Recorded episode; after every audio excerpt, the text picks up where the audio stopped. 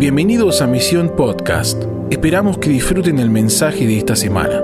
Para tener más información de este podcast y otros recursos, visita www.misioninstituto.com.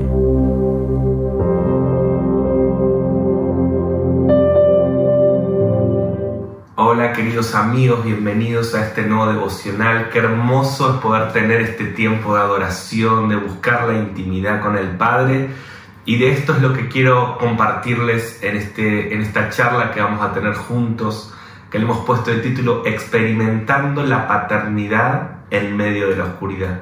Y Dios estos días me ha estado hablando mucho sobre esto. Yo soy papá de dos hijas y, y una de ellas se llama Connie, la otra se llama Catalina.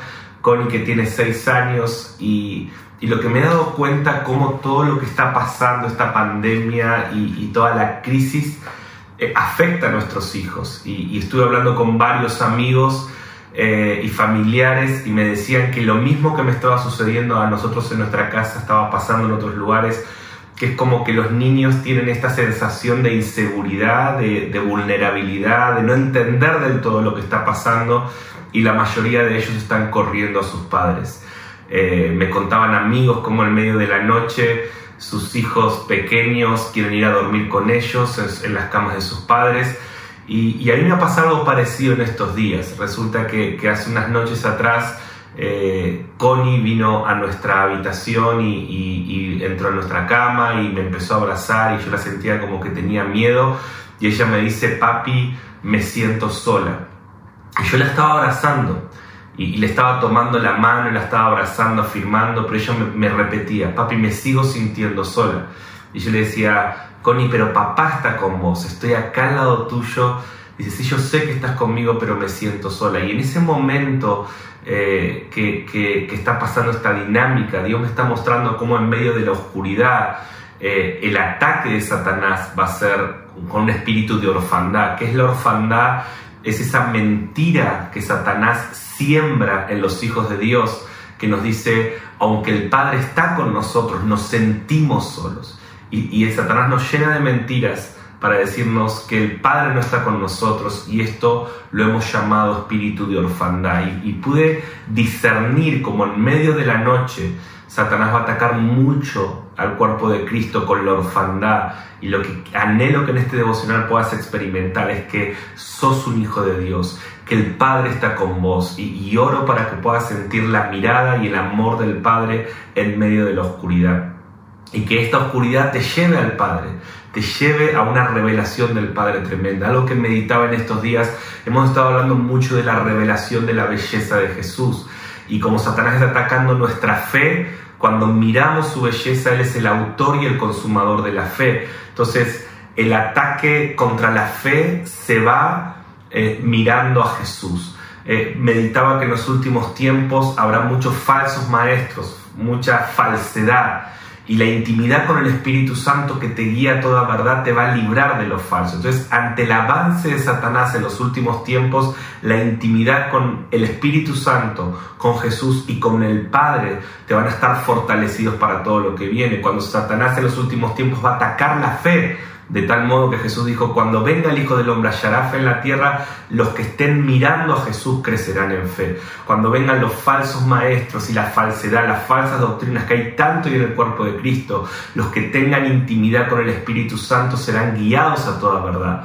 Pero cuando venga el ataque al amor, ¿se acuerdan que Mateo 24 dice, por multiplicarse la maldad, el amor de muchos se enfriará? Los que tengan intimidad con el Padre van a experimentar estos niveles de amor que te van a fortalecer para todo lo que viene. Y yo oro en el nombre de Jesús para que puedas experimentar al Padre, para que puedas experimentar su paternidad en medio de la oscuridad las crisis o las pruebas o los momentos de inseguridad nos hacen vulnerables al espíritu de orfandad, a esta mentira de Satanás de que Dios es grande, es poderoso, pero no es tu papá, no es un padre cercano.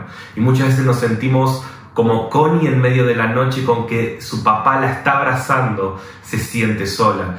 ¿Y, ¿Y, por qué? Porque las pruebas nos hacen vulnerables a la orfandad. Jesús en medio de su prueba en la cruz él mismo fue atacado por la orfandad cuando dijo, eh, Padre, ¿por qué me has desamparado? O sea, Jesús mismo se sintió solo. Todos sabemos que la mirada del Padre estaba siempre sobre Jesús, pero cuando Jesús carga con el pecado de la humanidad, es tentado por la orfandad y, dice, ¿por qué me has desamparado? Creo que esta pregunta la vamos a tener más de una vez en medio de las pruebas, pero hoy quiero decirte que el Padre no te deja, que el Padre te está mirando, que el Padre te ama, que, que no importa lo que sientas, lo que importa es la realidad de que tenés un Padre que nunca nos deja.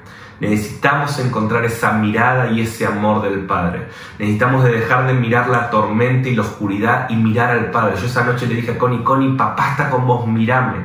Y cuando ella me miró, entró en la realidad que lo que sentía no era verdad, que su papá estaba con ella. Y hoy te animo a que mires al Padre. Abba está ahí en tu casa, Él está con vos, que a través de esta charla puedas sentir su paternidad y cuando veas al Padre se va a ir todo temor. Esto es lo que nos dice Romanos 8, 15 al 16. Dice, pues no habéis recibido espíritu de esclavitud para estar otra vez en temor, sino que habéis recibido espíritu de adopción por el cual clamamos, Abba, Padre, y el Espíritu mismo da testimonio en nuestro espíritu de que somos hijos de Dios. Por eso cuando entras en intimidad con el Espíritu, se te revela tu identidad de hijo de Dios. Ser hijo de Dios no tiene que ver con entender un mensaje o ciertos versículos, sino con vivir en una intimidad con el Espíritu Santo, que Él te predica a tu interior. Eres un hijo de Dios, eres una hija de Dios, y esto es lo que te hace clamar, Abba Padre.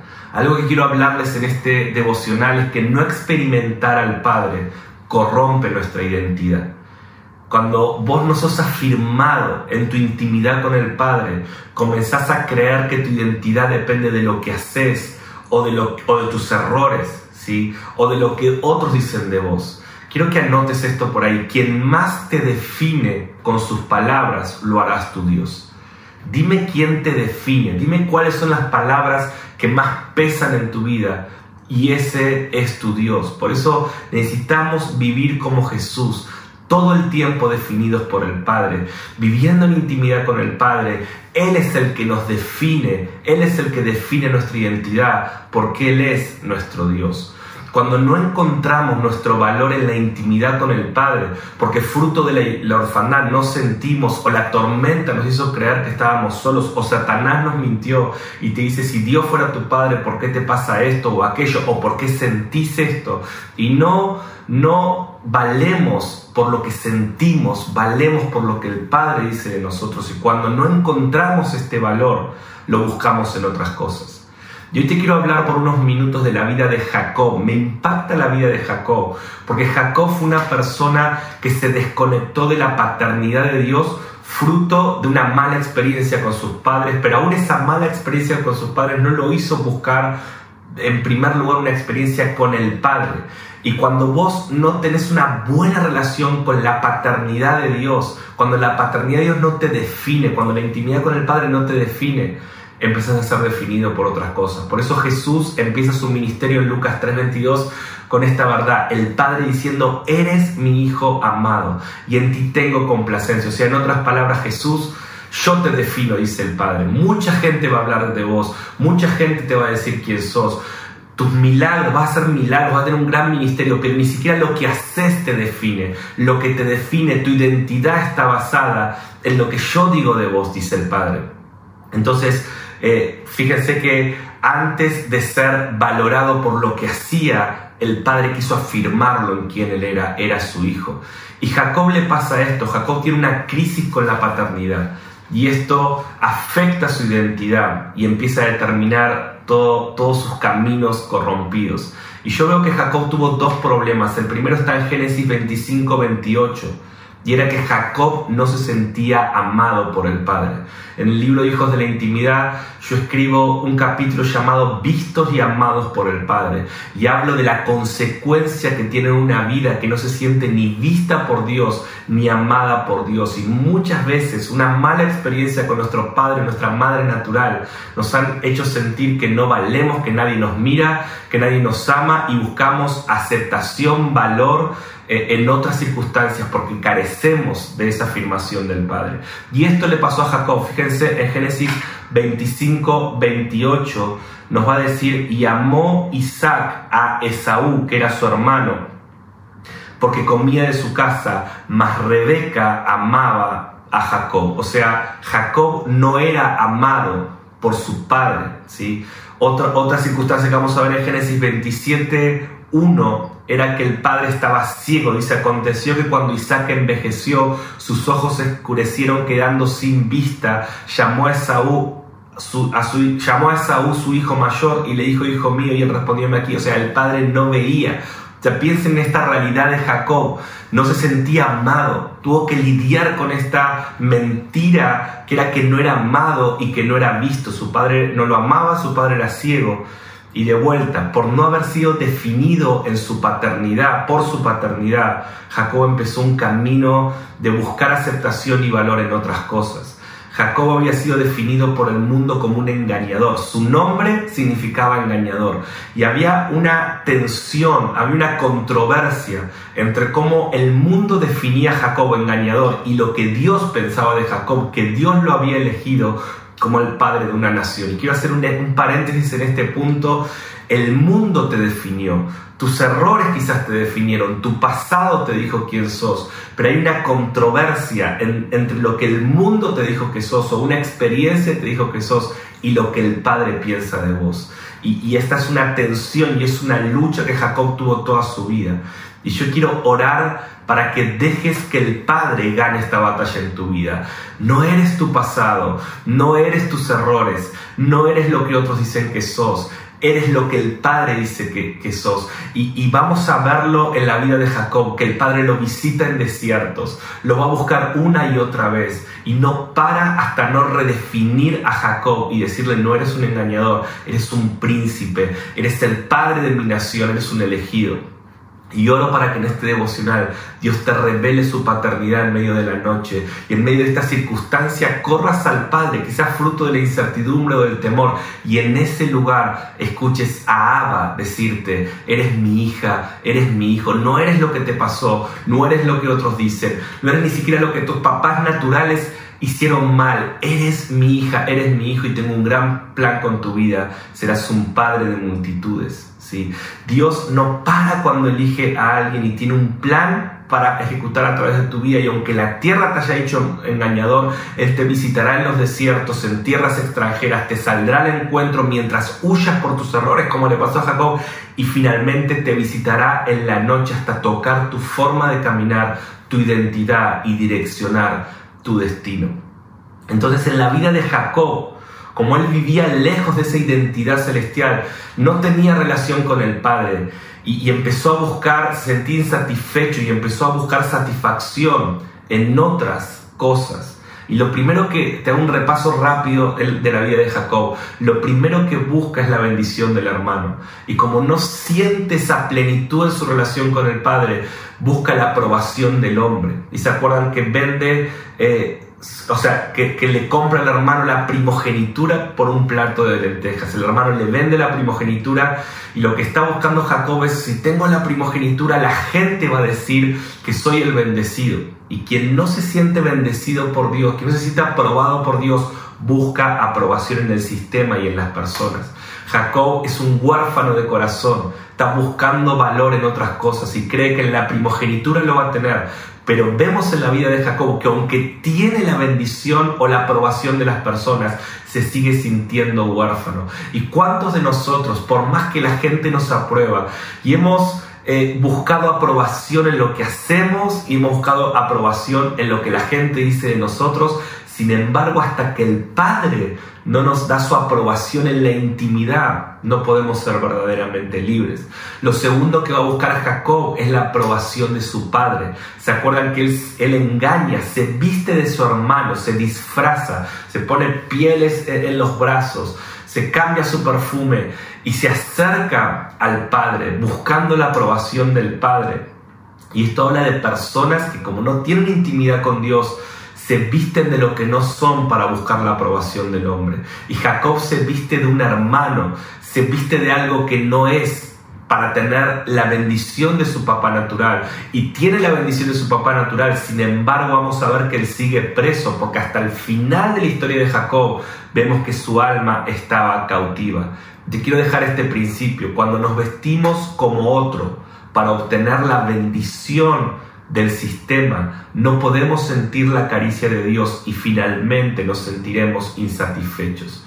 O sea, Dios no quiere que seas lo que el sistema religioso bendice. Dios quiere que vivas en intimidad con el Padre, así como sos, y vas a sentirte tan pleno que después vas a poder ser de bendición para todo sistema y lugar donde Dios te ponga. Entonces Jacob Engaña por la bendición del hermano, engaña por la bendición de su padre natural. Número 3, Jacob empieza a luchar por su esposa y dice, si, si acaso encuentro el amor de mi vida, me voy a sentir pleno. Y esto representa que cuando estamos en orfandad y no tenemos la bendición del Padre, buscamos en tantas cosas la plenitud. Y Jacob consigue a la mujer de su vida después de 14 años, una tremenda batalla por poder casarse con esta mujer. Se casa con la mujer de su vida, sin embargo se sigue sintiendo insatisfecho porque hasta que el Padre no se te revela en intimidad para saciar todo tu ser, no hay nada que te pueda hacer sentir satisfecho porque fuiste creado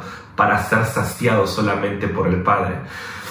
En cuarto lugar, una vez que Jacob ya consiguió a la mujer de su vida, va por la bendición económica, engaña a, Labán eh, y, empieza a, a, ser prosperado económicamente y encuentra la prosperidad. Y esto representa cuántos hijos de la religión que no han encontrado su valor en el Padre y creen que en la aceptación de las personas, en la bendición del sistema religioso, en alcanzar la mujer o el hombre de su vida, en tener prosperidad económica y de repente Jacob se encuentra que tiene todo esto, pero está insatisfecho. Porque recordad cómo empezó la charla, el problema de Jacob es que no se sentía visto y amado por el Padre. El problema de Jacob es que se sentía solo porque no podía experimentar la paternidad Dios. Y quiero decirte esto, no importa que tengas todo lo que el mundo te dice que necesitas para ser pleno, si no tenés la paternidad de Dios manifiesta en tu vida, si no vivís en intimidad con el Padre, estarás insatisfecho. Ni el éxito ministerial te puede saciar cuando te falta la intimidad con el Padre. Entonces Dios lo lleva a un desierto. Cualquier similitud con esta cuarentena, pura coincidencia. Dios lo lleva a un desierto para que se encuentre con Él. Y básicamente Dios le está diciendo, Jacob, ya has probado con todo, pero te quiero mostrar que si no me ves cara a cara, que si no tienes una experiencia de intimidad conmigo, nada te va a poder saciar. Y en medio del camino, ahí en Betel, Dios le pone una escalera al cielo. Y esto es lo que sentía de parte de Dios que el Señor está haciendo con muchos de los que están en este tiempo siguiendo estos devocionales, que Dios te está poniendo una escalera al cielo. Dios está diciendo lo que te va a saciar no es nada de lo que el hombre te puede dar podés conseguir la mujer o el hombre de tu vida, el éxito ministerial, la aprobación de las personas, hasta dinero, pero te sentirás insatisfecho y no te sentirás pleno hasta que el Padre no te ponga una escalera al cielo y puedas subirte a encontrarte con Él. Y vamos a verlo en Génesis 28, 15, que después de toda esta búsqueda, Jacob finalmente tiene este encuentro con el Padre.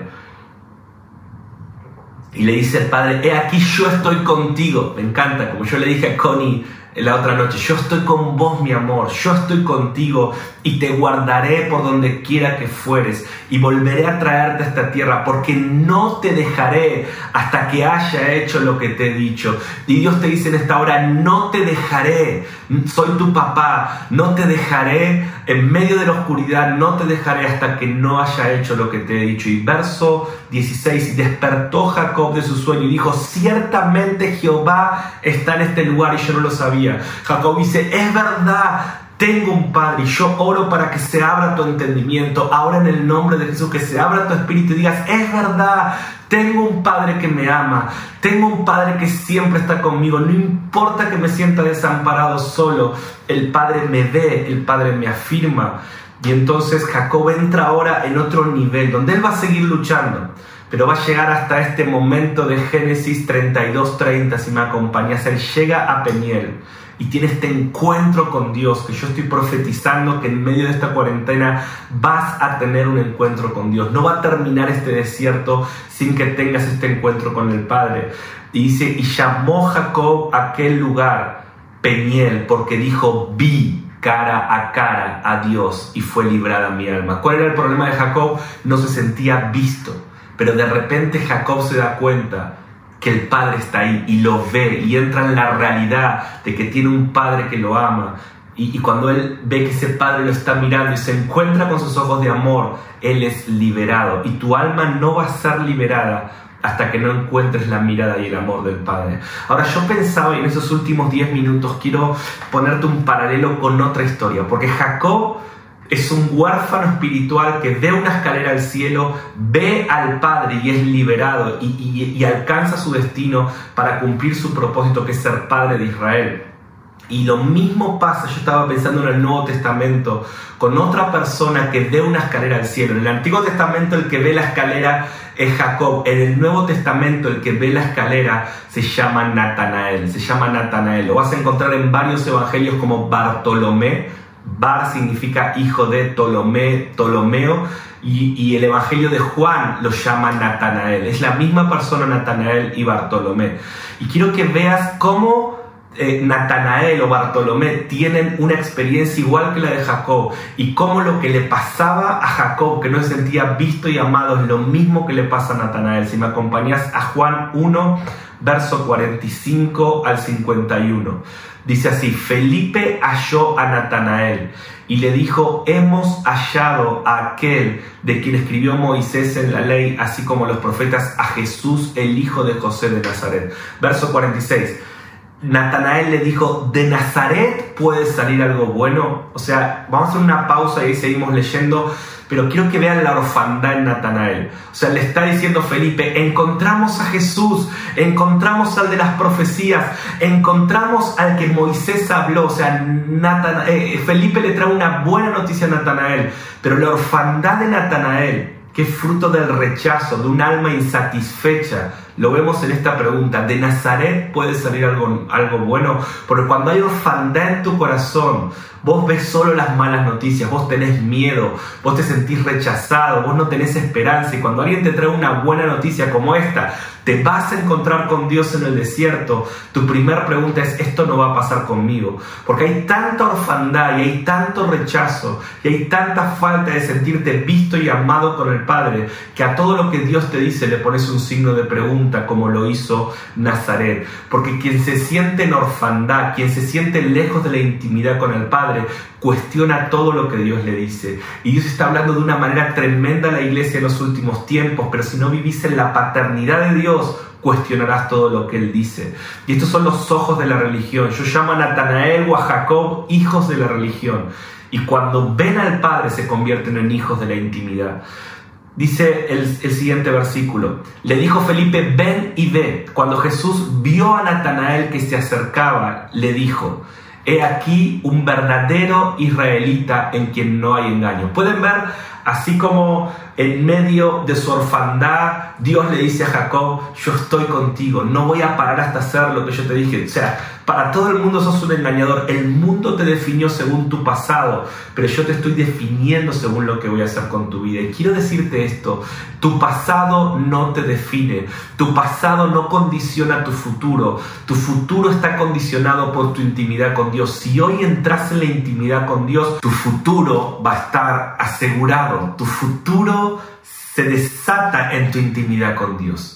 No sos definido por tus errores. No hay nada que pueda separarte del amor del Señor. Ni tribulación, ni hambre, ni angustia, ni peligro, ni desnudez, ni principados, ni potestades. ¿Quién te separará del amor de Cristo? Ni el mismo infierno. Todos tus pecados fueron resueltos en la cruz del Calvario. Entonces vemos esta historia. Saulo no, no desató su futuro de acuerdo a su pasado, sino a su encuentro con Dios. Pedro no desató su propósito de acuerdo a sus errores, sino a su encuentro con Dios. Y esto es lo que te quiero animar. Si en este tiempo experimentas la paternidad de Dios, tu futuro va a estar asegurado. Entonces el Señor le dice a Natanael, yo te veo, eres un verdadero israelita, este es quien eres. No eres Bartolomé, no eres el hijo de alguien como todo el mundo te llama. Para mí eres Natanael, que significa regalo de Dios. Eres un regalo de Dios para esta generación. Entonces sigamos leyendo el verso 48.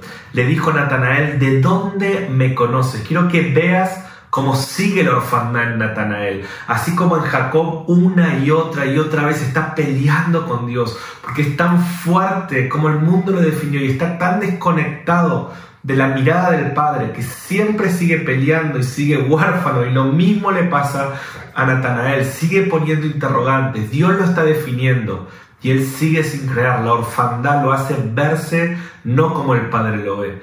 Y el Señor le va a responder a esta pregunta. Respondió Jesús y le dijo, esta parte es épica, esta parte es, es maravillosa. Dice, antes que Felipe te llamara cuando estabas debajo de la higuera, yo te vi. Te vi, Natanael. Yo te estoy mirando. Mi mirada está sobre vos. ¿Se acuerdan Jacob? Vi a Dios cara a cara y fue librada mi alma. O sea, cuando Jacob es libre, cuando se da cuenta que el Padre, que Dios lo está mirando, no tuvo la mirada de su Padre, no se sintió ni visto ni amado, pero cuando se encuentra con que Él es visto y amado, su alma es libre. Con Natanael pasa lo mismo. Cuando el Señor le dice, yo te vi, Natanael, yo te estoy viendo, ahí van a ver ahora se libera su alma. Y esto es lo que quiero decirte de parte de Dios. El Padre te está viendo. Experimenta su paternidad en medio de la oscuridad. Esa noche le agarré a Connie de la mano y le dije, Connie, mírame. Estoy con vos, ves que estoy con vos, no importa lo que sentís, la verdad es mayor a tus sentimientos y la verdad es que tenés un papá que te cuida, que te ama y en medio de la noche está con vos y esto es lo que Dios quiere decirte en esta hora. Miren lo que pasa con Natanael, verso 49. Natanael respondió y le dijo, Rabí, tú eres el Hijo de Dios, tú eres el Rey de Israel. Cuando Natanael experimenta que es visto por Jesús, se le abre la revelación y ahora puede ver con claridad, puede tener una revelación de quién es Jesús, de quién es su Padre. Dice, tú eres el, el, Mesías. Verso 50, respondió Jesús le dijo, porque te dije, te vi debajo de la higuera, ¿crees? cosas mayores que estas verás. Y le dijo, de cierto, de cierto os digo, de aquí en adelante veréis el cielo abierto y a los ángeles de Dios que suben y descienden sobre el Hijo del Hombre. Así como Jacob vio esta escalera cuando su orfandad fue confrontada con el amor del Padre que estaba con él y no lo iba a dejar. Lo mismo le pasa a Natanael. Es confrontada, su orfandad es confrontada con un amado que te ve, que te ama, que está atento, que te define. Y cuando Él entra en esta realidad, se le abren los ojos. Y, Jesús le dice, que estés viendo mi amor es el primer paso. Pero una vez que te sientas amado y visto por mí, ahora prepárate, porque vas a ver el cielo abierto, ángeles que suben y descienden. Y esto es lo que Dios te quiere decir para tu vida. Número uno, Él va a abrir una escalera en medio del desierto, en medio de esta pandemia. Él te va a hacer una invitación a tener una experiencia con el Padre, con el Hijo, con el Espíritu Santo, un encuentro con Dios. Él te va a definir. No vales por lo que otros dicen. Tu pasado no te define. Es la intimidad con Dios. El Padre dice, eres mi Hijo Juan 1 dice que a todos los que creen en Él, Él les dio potestad de ser llamados hijos de Dios. Estos dice no fueron engendrados por sangre y carne, sino por voluntad del cielo. O sea, sos un deseo de Dios, sos amado. El Padre está con vos en medio de la noche. Y cuando entras en esta realidad, se abre una ventana de revelación. Y ahora empiezas a ver el cielo abierto, ángeles que suben y descienden, y sos equipado para poder pelear la batalla que viene porque tenés entendimiento, porque tenés revelación. La semana pasada te hablaba de la generación que busca el rostro de Dios y esa generación es la generación de Jacob. Por eso es tan fuerte la historia de Jacob. Es la generación que aunque no fue vista y amada por otros, se encuentra con el amor y la, y la mirada del Padre y es liberada su alma. Esa es la generación de los que busca su rostro, porque solo en el rostro del Padre podrás ver su amor y podrás ver que Él tiene los ojos fijos en, en vos. Yo te quiero dar este consejo, fija tus ojos en Él, porque sus ojos están fijos en ti. Él dice, sobre ti fijaré mis ojos y te enseñaré el camino por donde debes andar. Dios está diciendo, yo te vi, yo te vi, yo te veo Yo te veo cuando nadie te está viendo, cuando estás orando ahí en tu cuarto, cuando abrís la palabra o aún cuando estás cocinando o haciendo algo y estás pensando en mí. Todos tus pensamientos me son conocidos, yo te estoy viendo. Aunque te sientas solo y desamparado, no estás solo en medio de la noche. ¿Qué te quiero aconsejar en este devocional? que esta incertidumbre, que esta dinámica nos lleva a los brazos del Padre. Si vos te sentís con miedo o que la estás pasando difícil o que, o que no sabes, tenés incertidumbre de tu futuro o te da miedo esta oscuridad que hay hoy sobre las naciones, haz lo que hace mi hija Connie. Corre a los brazos de tu Padre. Aunque te sientas solos, abrí tus ojos, míralo a Él y vas a ver que tenés un Padre que te ama, que no desiste de vos. No tengas miedo en medio de la noche vas a experimentar su paternidad. Lo último que quiero decirte y te lo remarco, tu futuro, lo que viene para tu vida, no está condicionado por tus errores ni por tu pasado, sino por tu intimidad con el Padre. Corre a la intimidad con el Padre. La orfandad no se va por entender que somos hijos o saber que somos hijos, ni siquiera por leer en la Biblia que somos hijos. La orfandad se va cuando vivís como hijo, cuando lo que sabes, lo que lees, lo que entendés te lleva a una relación con el Padre. Solo los que viven como hijos son libres de orfandad. ¿Y qué es vivir como hijos? Lo que hace mi hija. Buenos días, papá, cuando te levantás. Buenos días, Abba. Buenos días, Padre, te amo, papá. Cuando te acostás, buenas noches, papá. Y todo el tiempo caminar con el Padre, hacer como hacía Jesús, mi comida es hacer la voluntad del Padre. Juan 5 dice, yo no hago nada, decía Jesús, que no veo hacer al Padre, yo no digo nada que no escucho decir al Padre. Todo el tiempo Jesús mostró que su identidad y todo lo que él hacía estaba basada en su relación con el Padre. Y por último, cuando vivís como hijo, manifestás al Padre. Felipe en otra ocasión le dice a Jesús, muéstranos al Padre y con esto nos basta. Todo el mundo está diciendo, quiero ver a Dios, muéstrenme a Dios y con esto me basta. Jesús le dice, Felipe, el que ve a un hijo, ve al Padre. Oro para que Dios levante una generación de hijos que manifiestan al Padre.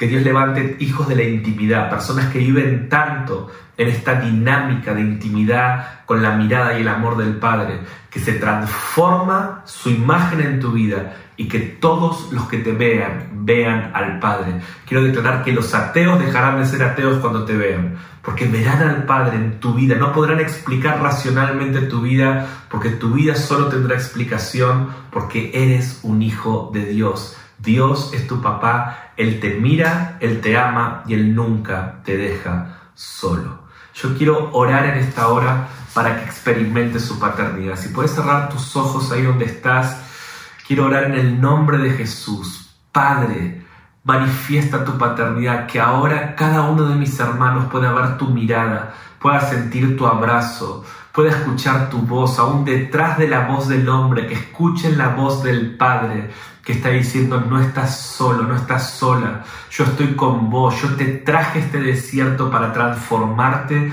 y saldrás de este desierto más parecido conmigo. Este desierto es una oportunidad, esta oscuridad es una oportunidad para que me encuentres, dice el Padre. Por eso en el nombre de Jesús, Padre, manifiesta tu paternidad. Quita todo espíritu de orfandad, toda mentira que nos hace creer que estamos solos, que vos no nos amás, que nuestros errores nos han sacado de tu amor, aún por esos que se sienten pródigos, Señor. Quiero declarar esto, ser pródigo es una condición temporal, pero ser hijo es nuestra identidad eterna. Que los pródigos vuelvan a casa, que todos puedan encontrar al Padre, aunque la humanidad en medio de esta noche pueda correr a los brazos y al regazo de su Padre para encontrar tu amor y desatar el destino. Te damos toda la gloria y que en los próximos minutos podamos tener una experiencia con tu paternidad. En el nombre de Jesús, amén y amén. Te bendigo y te quiero invitar ahora en este tiempo de oración y de adoración que dejes todo y que busques al Padre. Y si no sabes cómo empezar, simplemente decirle esto, Padre, me siento solo, Padre, tengo miedo, Padre, necesito saber que estás conmigo. Y yo quiero declarar que en los próximos minutos vas a tener una experiencia gloriosa y transformadora como la que Jacob tuvo, como la que Natanael tuvo, como la que Connie tuvo esa noche, pero con el Padre del cielo que te ama. Amén. Gracias por escucharnos. Esperamos que este mensaje te bendiga y transforme tu vida para manifestar el reino eterno en las naciones. Te invitamos a suscribirte y compartir este contenido. Para más información visita www.misioninstituto.com.